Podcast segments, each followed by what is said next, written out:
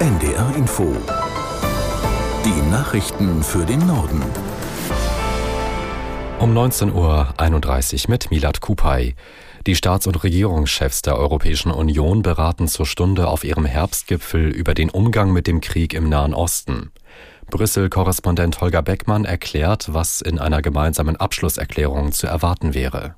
Also es wird sicher eine Schlusserklärung, eine gemeinsame geben. Und was man dazu hört im Entwurf steht dann wohl, man fordere Feuerpausen und humanitäre Korridore, damit trotz Krieg zwischen beiden Seiten ebenso etwas wie eine Versorgung der Menschen im Gazastreifen stattfinden kann.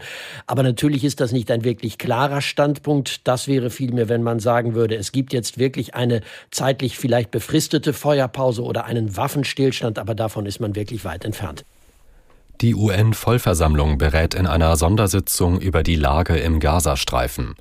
Zum Auftakt betonte der Präsident des Gremiums Francis, die Vereinten Nationen seien gegründet worden, um Menschen zu schützen und den Frieden zu erhalten. Mehrere arabische Länder hatten die Dringlichkeitssitzung beantragt. Mehr als 100 Redner sind angekündigt. Auch Irans Außenminister Amir Abdullahian ist nach New York gereist. Zum Abschluss soll eine Resolution verabschiedet werden. Diese ist aber nicht bindend. Der UN-Sicherheitsrat konnte sich bislang nicht auf eine Resolution zum Nahostkonflikt einigen.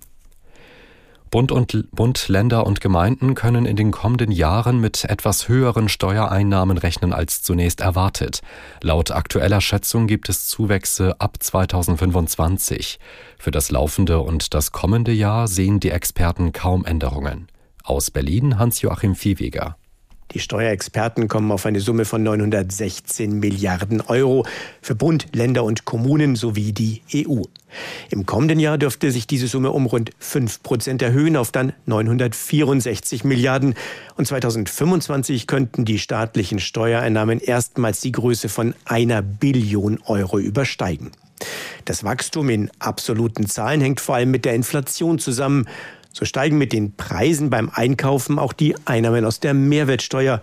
Außerdem verdient der Staat über die Lohn- und Einkommensteuer an den Tarifsteigerungen mit. In Bayern haben CSU und Freie Wähler ihren neuen Koalitionsvertrag unterzeichnet. Damit setzen sie ihre seit 2018 bestehende Zusammenarbeit in der Landesregierung fort.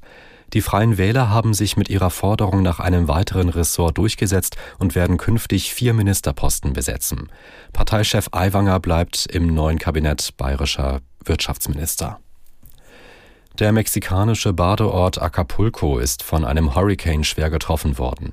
Nach Behördenangaben kamen mindestens 27 Menschen ums Leben. Es werden außerdem mindestens vier weitere vermisst. Der Tropensturm Otis verursachte auch große Sachschaden. 80 Prozent der Hotels seien betroffen, hieß es. Das waren die Nachrichten.